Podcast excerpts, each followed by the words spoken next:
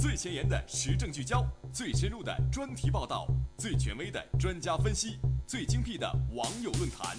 纵横寰宇，放眼全球，环球扫描，为你打造时代最强音。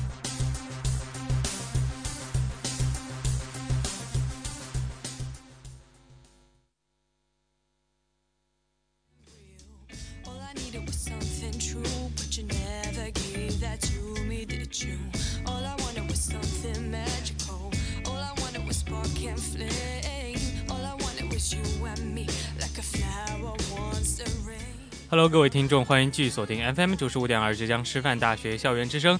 那么，在每周日的十七点三十分与大家见面的依然是我们的环球扫描，我是今天的主播子珍，我是夏静。那么夏静可能最近关注一些政治或者是时事的同学都知道，我们在国内发生了一件非常重要的事情，那就是对，其实不仅仅是国内啦，应该算是全世界很瞩目的一件事情，就是我们的 APEC 会在我们北京召开了。对，其实今天的环球当中的第二个板块要闻点击也是要和大家来聊到这个北京的 APEC 会议，所以在这里也是小小的剧透了一下。对，那我们还是要来一起关注一下我们今天节目其他板块的主要内容吧。嗯，那么首先第一个板块依旧是我们的一句话新闻。那么在第三个板块中呢，我们在社会万象将会为大家介绍两个非常新奇的玩意儿。第一个呢，就是由日本研发出来的年糕坐垫。嗯，那第二个讲到的是豪华的高速游艇水上飞行。它这个游艇其实是一个 C 型的水翼，然后能够把船体拖出水面的这样的一个新鲜的玩意儿。到时候也会和大家好好的聊到。其实今天介绍的这两个东西看起来都非常的高端了，对，就好像也很实用的感觉。对，那么在第四个板块世界地理中呢，则又是吃货们的天下了。今天我们要介绍的就是有一些城市值得为了美食而去，好期待呀！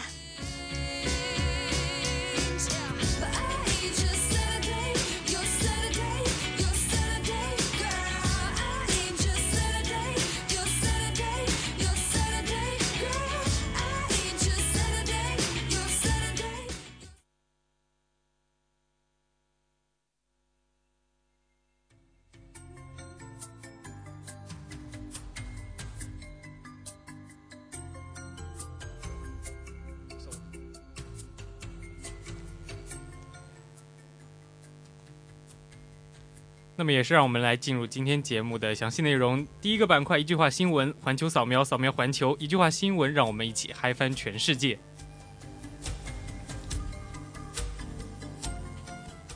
英国劫匪开挖掘机砸穿墙壁，偷走整个 ATM 机。这个挖掘机真的可以改名叫做变形金刚了吧？传统小吃登上 APEC 晚宴，外宾最爱烤鸭、宫保鸡丁。饮食外交真的也还挺接地气的呢。广州一程序员花两年积蓄买九十九台 iPhone 六求爱。iPhone 的人果然都是很六六六啊！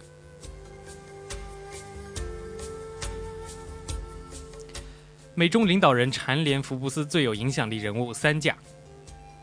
普京成为了奥巴马蝉蝉联权力排行榜榜首的终结者，我们的习大大也是棒棒的。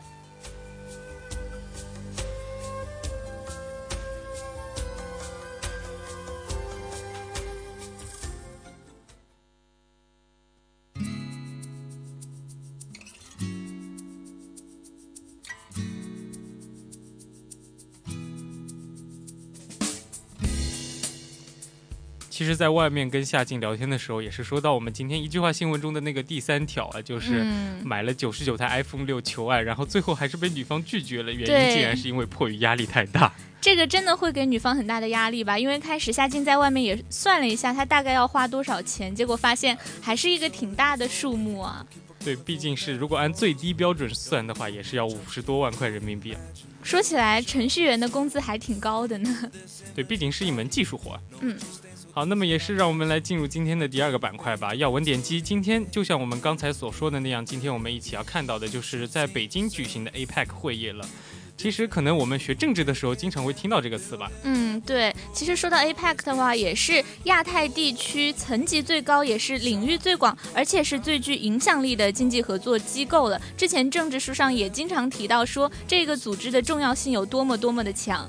对，可能政治书上提到最多的应该就是二零零一年的那样一次 APEC 会议，因为那样那一场会议也是在我们中国内地，就是在我们的上海举行的。对，说起来这也是中国第二次举办 APEC 的峰会了。上一次也像子珍说到的是在上海举行的嘛，那这一次呢，可能全世界的目光再一次聚集到中国来的话，可能会发现这一次我们第二次举办这样的一个峰会，会发现中国有一些翻天覆地的变化了。因为毕竟已经是十三年的光景了，那个时候中国可能也是，呃，还还没有完全的加入 WTO 这样一个世贸组织，然后各个方面都是在起步中吧，也是刚刚经历了刚经历没多长时间的改革开放，然后在十三年后的今天的中国已经成为了世界数一数二的经济强国，对，而且经济总量或者是 GDP 都已经超越了很多很多的发达国家。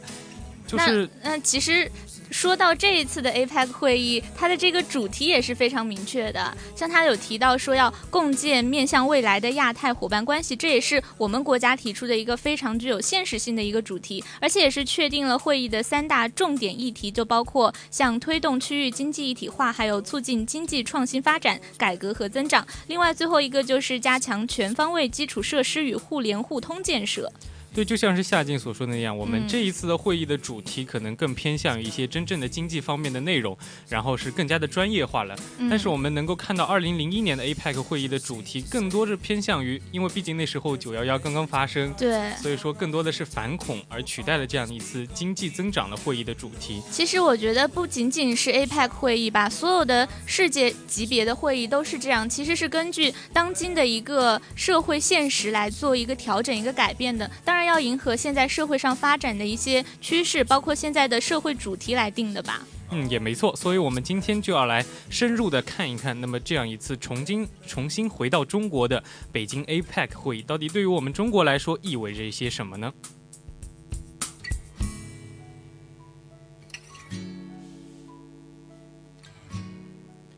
其实，我们第一个要谈到的就是东道主的这样一个词了，因为毕竟是。一个国家能够举办一个非常层次高，而且是受到全世界瞩目的，而且又是嗯参与国家非常多的这样一个会议，一定不是一件非常容易的事情。对，其实说到这个 APEC 会议的主持权啊，也可以说是体现了中国一个呃在国际上地位的一个提升吧。像这一次从上海上用从上一届上海的 APEC 会议到这一次的北京 APEC 会议，可以说是主场外交，是展现了中国一个全球化的这样的一个影响力了。对，其实我们也能够看到，中国最近几年都是举办了非常多呃很高规格的一些东西。对，比如说从零八年的奥运会到像前段时间的青年奥运会。对，在在南京举行，是不是？对。对，可以说是我们之前零八年要办奥运会的时候，还是嗯，可以说是举全国之力吧，说这里要有什么限制啊，车辆到次有限制。但是这一次好像这样的新闻爆出来的会少一些。对，就是可能不太关注时政方面的同学都不会发现，说这一次居然在北京举办了 APEC 会议，可以说是他在一个举办的准备上，他的一个动静是比较小的。对，就是从另外一个方面说明，我们举办这样的一场会议已经是非常的游刃有余了。对，所以说我们的经济实力或者是整个国民的这样一种呃素质啊，包括等等各方面都已经达到了一个非常成熟的，可以说是嗯可以直接迈向国际的这样一种情况了吧？嗯，其实这也是一个非常好的机会，让其他国家的领导人到我们的首都北京来看看现在的中国发展成了什么样子。对，可能在二零零一年的时候，我们还是一个非常新的人，对，就有点稚嫩的感觉。对，但是现在我们可以说是一个成熟的老大哥了，就是能够非常有信心的去参加这样的一次 APEC 会议。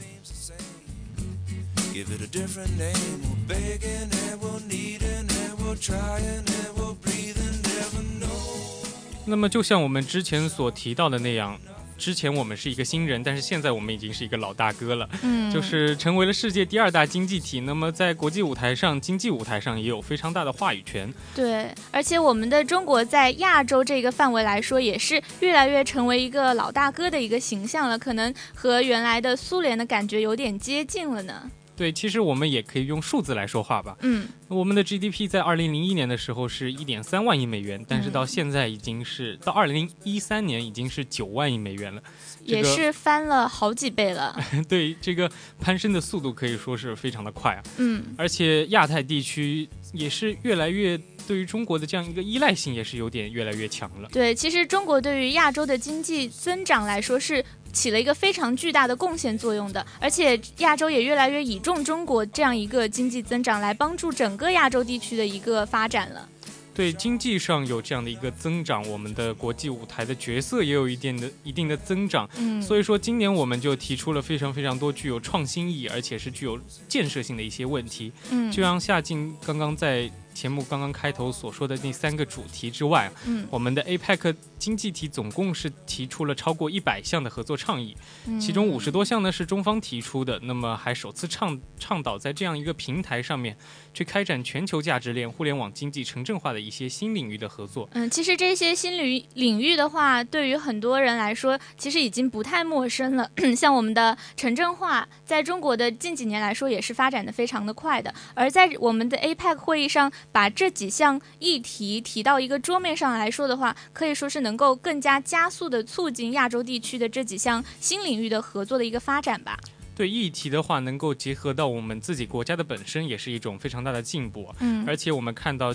最近讨论的都是全球价值链、互联网经济这样一种比较呃新兴的，或者是能够全球化的一种连接到全球的这样一种议题，也是说明我们有这样的一个自信，有这样的一种实力去参与到世界经济的这样一个发展的浪潮中去。嗯，其实除了刚刚说到的这些新领域的合作的话，我们的上海 APEC 会议上也表明了对于 APEC 本身贸易自由化的一个关切。那是我们曾经的第一次的 APEC 会议了，而十三年之后，我们今天的北京 APEC 会议呢？则是为解决这些问题提出了非常多的现实的可操作的想法。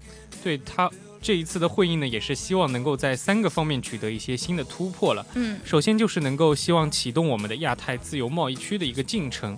因为就像世界上有许多，比如说北美美洲自由贸易区，嗯，对，那个其实是挺有名的，对，而且是比较早了，嗯，而且那一个自由贸易区对于美洲那边的发展也是起了非常大的一个决定性的作用的，因为就是周围的国家都围绕着美国来通过一些贸易的自由化，来通过一些嗯合作领域的一些提升，能够。促进整个大洲的发展吧。对，其实贸易自由化对于嗯国民来说也是非常有。非常有利的这样一种进程吧。对，就现实一点说，就是我们买东西，比如说买这 iPhone 就能够便宜好多好多。其实是一个税率的问题吧，应该。对，就是税率的问题。嗯，因为如果发展成自由贸易区的话，嗯，国家跟国家之间的税率就会减少很多。嗯，那其实除了刚刚说到的亚太自由贸易区的进程之外呢，还有提到要明确经济改革和创新增长等等，就包括了还有其他的等等一些的五大支柱领域。还有呢，就是希望推动并且制定出 APEC 互联互通的这样一个蓝图，也是可能是亚太包，不仅是亚太地区，可能会是世界地区的这样一种互惠互通的这样一种，嗯，一个新的蓝图吧。对，其实全球化的进程的一方面，也就是体现在世界各个国家之间的一种联系或者是交流越发的紧密和密切了。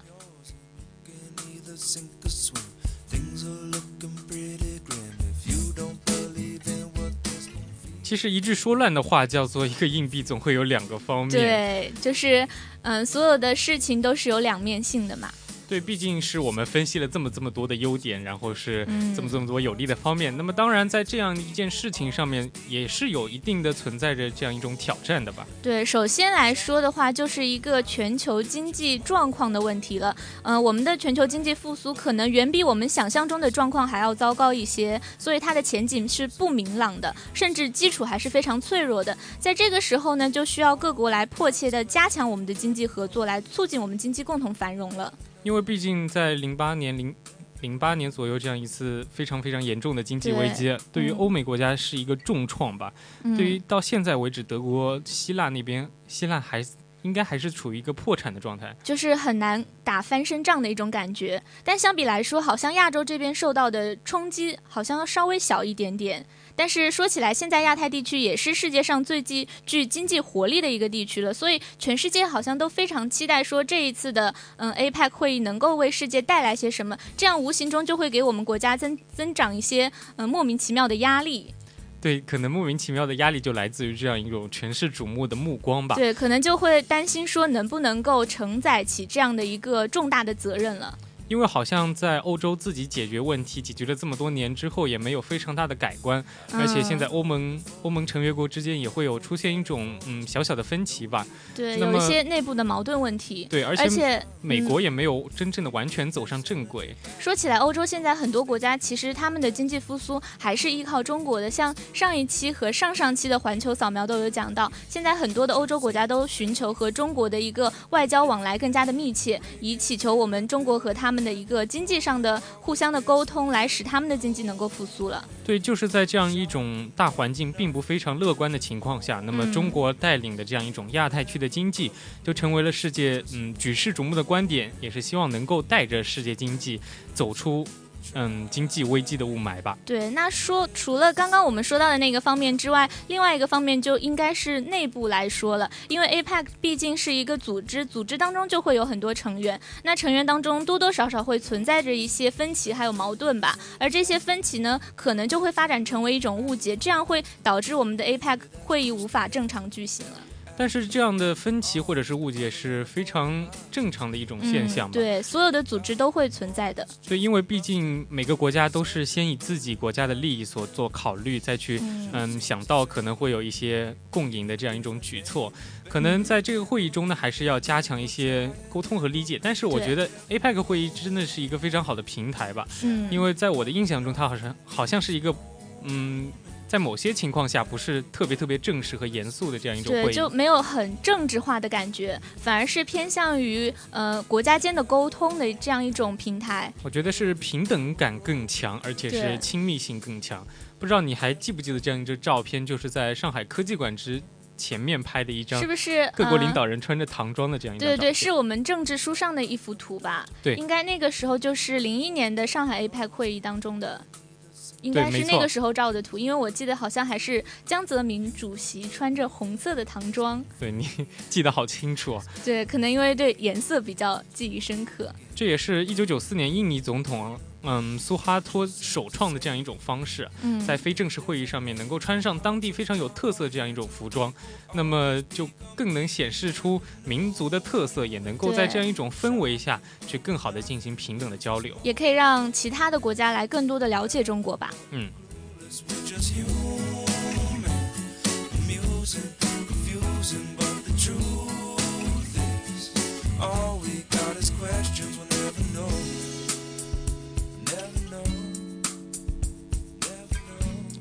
那么在我们分析完利弊之后呢，那么中国到底应该如何发挥在这场会议中的作用，也是可能大家非常关心的一个问题吧。嗯，其实夏静觉得中国北京来主办这一次 APEC 会议就已经是发挥了一个很重要的作用了。因为首先呢，可能在这样的一场嗯外交会议中，我们就是需要就像刚才所说的那样，在误解与分歧之前要。通过这样一种开放与合作合作的这样一种心态，去让我们的自由贸易区实现一个真正的突破。对，但这就需要我们提供一个平台，或者说是一个契机吧。而中国这次就成为了这样一个调解员的感觉，就把这一个平台给发挥出来了，让各个国家能够来参加这一次的讨论，或者说能够让他们的合作和交流发能够提升一个档次，进入一个不同的境界吧。对，但是我总是感觉中国一直都在扮演这样的一个角色。对，总是在国际冲突和分歧中扮演一个中间斡旋的角色，和事佬的角色。对，那是那说的太难听了。哦，其实这个角色的话，让夏静觉得非常明显的是，原来和呃朝鲜的问题的时候，因为那个时候美国跟朝鲜的矛盾不是非常的尖锐嘛。那个时候就非常需要中国来成为中间人的一个角色，来调解他们之间的矛盾，以便就以免他们出现一个真正的热点上的一个战争啊，或者是真的影响成为爆发了第四次世界大战或者怎么样的了。但是这样的一件事情里面，中国也是有自己的很多方面的考虑。对，那当然了，因为毕竟中国。并不是世界警察嘛，连美国都当不好的这样一个角色，中国不可能会说站出来说自己要成为世界警察的。嗯，没错。那么在这样一场会议中呢，中国不仅要作为提供平台的这样一个人，也要作为一个先驱者的角色，对，去积极的去改革创新。首先也要从自身做起，然后这样才能去带动别人一起去进行一个经济的繁荣的一个增长。其实说到创新，好像一直和改革联系在一起。嗯，要从发展中、从改革中来，然后从调整中来，从创新中来。而我们的改革创新好像也是一直不分家的，所以我们在创新的同时，也要不要忘记要从根本上来改变。会影响我们创新的一些制度啊，或者说是不好的一些障碍，要及时的清理掉了。那么最后一点所要做的呢，就是还是要交流，还是要互联互通，去真正的能够盘活亚太这样的一块经济。那么只有我们能够带动这样的一片了，那么一片才能够带动整整个一个世界。嗯，也是希望中国通过举办这一次的 APEC 会议，能够使中国的形象得到一个更好的提升，也是希望希望中国能够更具有国际视野，而且能够更熟练的推。推行我们的国际战略了。因为这样的一场二零一四年的 APEC 会议，既是一个中国非常大的荣耀，也是中国的一份沉甸甸的责任。嗯，那么我们也是相信这样的一场盛会，一定能够在亚太区域合作和全球经济的发展中留留下一个深深的印记。嗯，可能学弟学妹们又会在历史书中看到二零一四年 APEC 会议等等等等。好期待那个时候照出来习大大的照片是什么样子的，也是能够一起来期待一下中国这次会为。各国领导人准备什么样的特色服装？嗯。We're just human, amusing, confusing, but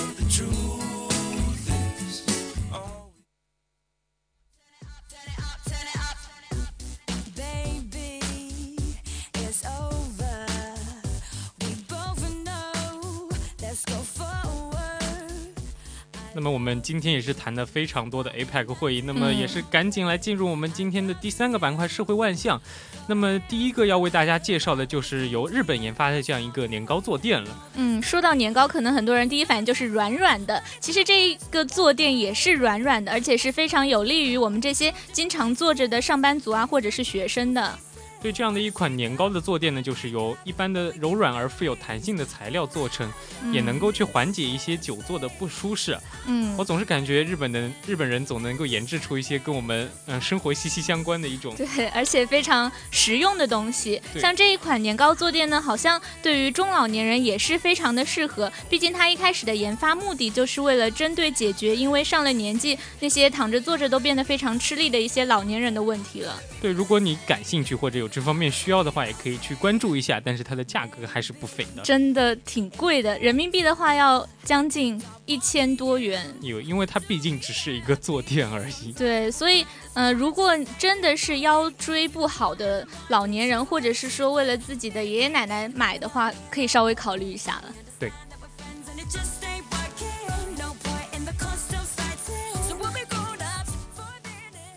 那我们今天和大家讲到的第二条社会万象呢，就和我们的船有关，讲的是豪华高速游艇能够水上飞行，C 型水翼拖船体出水面，也是根据最近啊外国媒体的报道说呢，嗯，斯洛文尼亚的一个工程师发明了一种船，形容这是一款超安静而且是非常环保的船只。因为它可能的特点就是一个零排放，而且就是没有噪音。嗯，可能我们之前所坐过的游艇都是嗯非常非常吵闹的一种感觉。非常吵，因为那个发动机一响起来，就整个好像耳朵都要被那个震聋了一样的感觉。但这一款的呃游轮却是几乎是零噪音，而且是零排放的。对这样的一种嗯非常高的科技啊，可能也是最近也是越来越制造出能够这种超出我们想象的一些东西了。其实环保现在越来越成为一个主题了，好像各种各类的发明都开始为环保做贡献，以环保为它一个最为基本的要求。因为毕竟现在都是嗯希望能够用电力去提供一种动力，而不是像以前用那种机油。嗯，因为那样的话会比较有污染，而且噪音也是这样传出来的。对，毕竟电力是比较环保的一个能源了。嗯。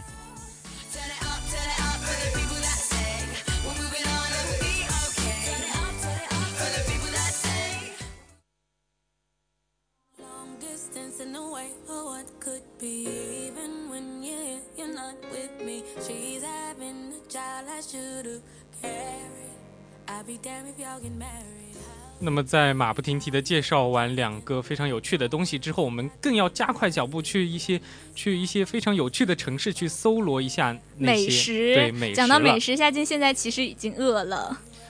你还没吃饭吧？对呀，但是说到这些美食，就好像能够让人想象到一样。那首先要和大家讲到的就是。去最为洁净的食物，那个地方就在耶路撒冷。可能耶路撒冷对于很多人来说都是朝拜的一个圣地了，但可能很多人很难想象它那里的美食是多么的精致。耶路撒冷就是换一个名字说就是圣城，对。那么它里面的东西可能也是非常的神圣的吧。那么在以色列这样的一个国家，很多人都喜欢吃胡姆斯这样的一种东西吧。嗯，虽然我也。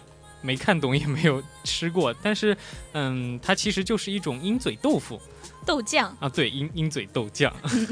那这种豆酱呢，其实是有一个非常严格的一个制作流程的，并不是说随随便便都能够做出来的，而且它也有一种非常严格的选料精神，就它的每一道工艺都是，嗯，真正的做到了严格的进，严格的出，所以它的做出来之后，可能很多地方是很难复制的。对，对于这样的一个食物呢，可能他们赋予了它全民美食这样一种至高无上的荣耀吧。那么当然了，也有厨师啊，在创下了一个吉尼斯纪录，就是用各种各样的材料，最后制作出了重达四吨的胡姆斯。四吨啊！对啊，四吨。而且我觉得这种胡姆斯应该就是一种豆酱的话，是不能够当做正餐来吃的吧？对，应该是作为一种辅料的。对，或者涂在面包上之类的。但是这种四吨的话，应该也也够好多好多人吃了。不过这种东西做出来一般都不是给人吃的。哦。它只是为了创造记录而去做的吧？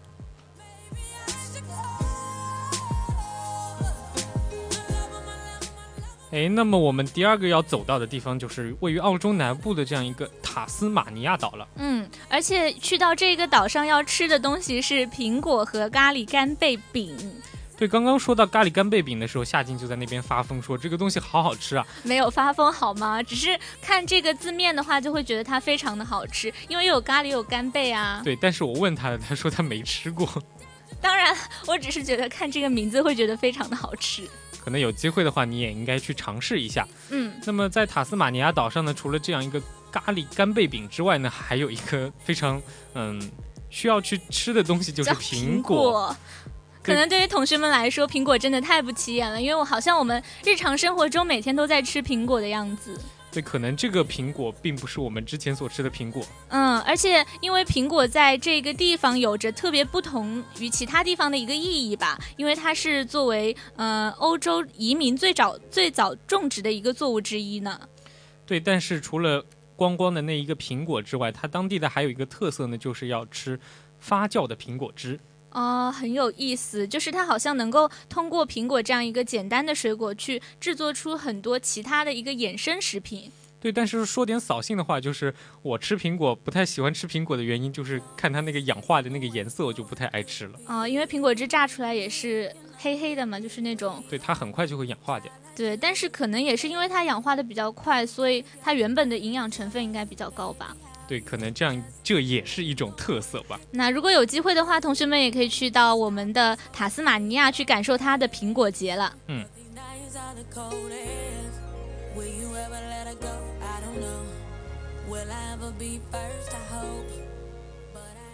走出澳洲呢，我们又要来到伊斯坦布尔，这个土耳其的首都，也是它非常著名的美食之都。嗯，而这个地方叫做加济安泰普。对它也是有非常多的传统土耳其的美食，就比如说是蜜糖果仁千层酥，还有土耳其版的肉夹馍了。嗯，其实土耳其烤肉饭真的很有名，就包括这十大都有啊。对也只是我们自己做的，就可能是中国人通过去揣测土耳其烤肉饭应该是个什么样子来做出来的，肯定是不能有嗯当地的那种美食的百分之一的那种精髓吧。对，但是我。还比较挺向往能够去各个地方吃到他们当地的一些特色，嗯，因为我总感觉在他们至少是揣测下的这样的一种东西也是非常好吃的，就好像和我们平时吃的东西不太一样，就能够让嘴巴去旅行。对，可能这样的一种嗯体验的感觉吧，嗯，是非常美妙的。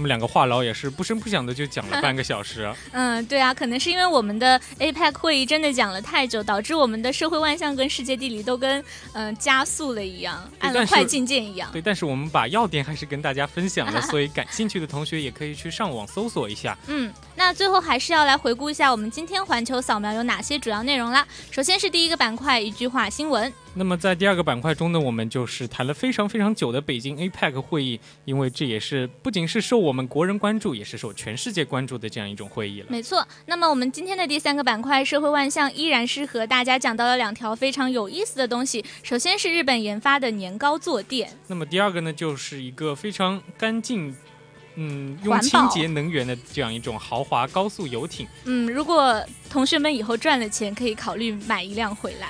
对，那么在第四个板块世界地理中呢，我们也是去到了各种各样的地方，有澳洲的塔斯马尼亚岛，还有土耳其的一些传统美食之都，去一起为大家分享了这一些值得为了美食而去的城市。也是希望还没有吃饭的同学们马上可以吃到饭啦。那么我们这一期的环球扫描就到这里，就要跟大家说再见了。我是主播子珍，我是夏静，我们下期再见吧，拜拜。